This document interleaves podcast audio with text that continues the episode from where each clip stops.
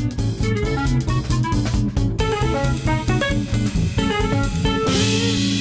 Após um regresso ao futebol morno, a jornada dos últimos dias já conseguiu ser mais movimentada, sobretudo na tabela classificativa. Certo, Zé Manel? É correto e afirmativo, amigo David. Foi uma semana de muito trânsito, com vários clubes a carregarem no acelerador e a fazerem ultrapassagens. Já foi pena o Benfica ter-se baralhado com a manete das mudanças e, no fundo, ter engatado a marcha atrás, Catano. Mas pronto, mais um jogo, mais um empate, desta vez frente ao Portimonense. No final da partida, Bruno Lage disse que foi com o presidente Biara ver o mar. Somos mesmo um país de marinheiros, mas já me parece água a mais, sinceramente, depois da banhada do 2 a 2. Bruno Lage também disse que agora faltam oito finais, considerando os últimos jogos do Glorioso.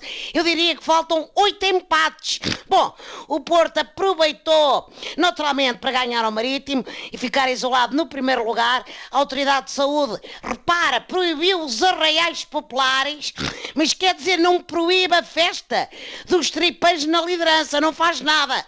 Bom, eu acho mal. E com tudo isto, o Porto é um novo líder. Que essa é que é essa? Nunca pensei chegar a junho e dizer esta frase, David. Realmente a pandemia só me deu desgostos. Pois, eh, nos lugares logo abaixo também houve um sobe e desce entre Sporting e Braga. Com efeito, David, o Braga voltou a perder e deixou-se apanhar pelo Sporting. Desta vez, a derrota foi em casa com Boa Vista. Se for cumprida a tradição minhota, já faltou mais para o presidente António Salvador trocar o Mister Custódio pelo treinador da equipa B. Bom, o Sporting lá fez os três pontitos e ficou a fazer conchinha com o Braga no terceiro lugar. É capaz de esquisito para o Mr. Ruben Amorim, que se vê na mesma casa com o antigo e o novo amor, no fundo. Resta saber quem sai primeiro, ou melhor, quem desconfina primeiro.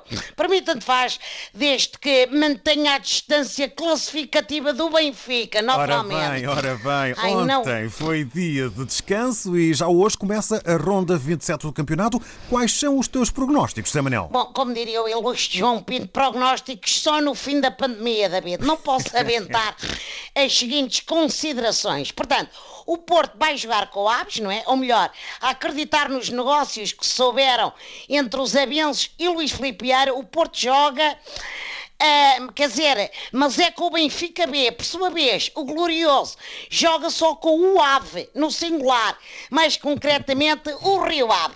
Eu sei que Vila do Conde é em cima da praia, por isso só peço aos meus santinhos todos que no fim da partida o Vieira e o Laje não vão outra vez ver o mar, por amor de Deus.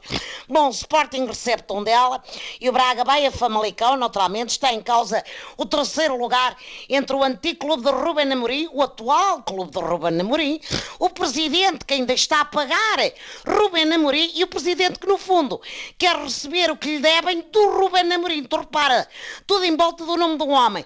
Bom, e com esta boa coisa reabrem os centros comerciais em Lisboa e eu tenho de passar em algumas lojas, nomeadamente umas lojitas de eletrodomésticos têm uns televisores na montra, não sei se já reparaste. Sim, Quero sim. ver se, se apanho os resumos dos jogos internacionais. Meu amigo, estamos juntos, como tu dizes. Até para a semana, se Deus quiser. Abraço! Abraço, Manel. Estamos ligados. Boas corridas, boas jornadas aí no táxi e muita força quando, enfim, temos muito mar para ver.